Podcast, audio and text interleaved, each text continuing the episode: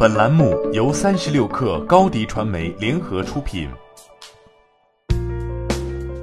本文来自三十六氪作者王莹。没错，新一年的集五福活动又来了。一月九号，支付宝正式对外宣布，二零二零年集五福将于一月十三号开始。用户集齐和谐、爱国、敬业、友善、富强等五张福卡，可以在除夕夜瓜分五亿奖金。同时，今年也保留了大众熟悉的 AR 扫福、森林浇水和庄园喂小鸡德福卡等玩法。不过，作为一个走到五个年头的新年必备活动，从高额奖金到僧多粥少，集五福每年都面临着有什么新意、有什么吸引力这样的质疑。五福产品经理冠华表示，今年支付宝增加了两大新玩法。全家福和福满全球，全家福是在去年花花卡基础上的升级，大奖从帮个人还全年花呗升级到帮全家还全年花呗，最高四万八千八百八十八元。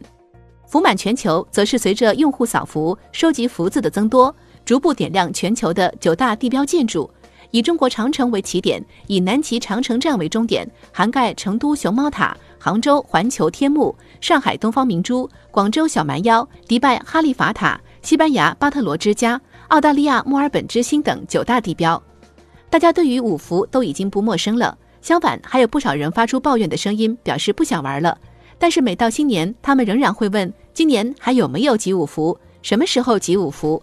如今集五福已经成为一种仪式，每个人心里或多或少都种下了五福到了就是年的种子。去年支付宝五福的主题是五福四海过福年，今年的主题则是一家人全家福。支付宝仍在不遗余力利用集五福的活动契机去拉新，让你号召一家人去集福共赢大奖。支付宝数据显示，越来越多的九零后和银发族加入集五福，他们不仅人数逐年递增，且还是送福最多的人群。从五福的玩法来看，它也在竭力增进朋友亲人之间的社交。去年，支付宝新增了 AR 扫五福到手势功能，让你约朋友出来摆手势互扫，增加互动。今年的全家还花呗、福满全球玩法更是如此。从线上到线下，从国内到国外，支付宝想尽可能覆盖更多场景。支付宝数据显示，从2019年1月25号至除夕的十一天里，全国有超过4.5亿人参与了集支付宝五福活动，每三个中国人就有一个参加了这次的五福狂欢。即便分到的金额越来越少，参与的门槛越来越低，占个敬业福也并不是什么难事儿了。但是集五福仍是每年家庭中津津乐道的话题，它踩中了中国人新年爱热闹的心理特征。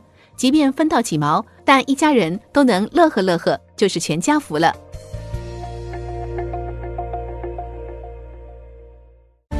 欢迎添加小小客微信，xs 三六 kr，加入克星学院。每周一封独家商业内参，终身学习社群，和大咖聊风口、谈创业，和上万客友交流学习。高迪传媒，我们制造影响力。商务合作，请关注新浪微博高迪传媒。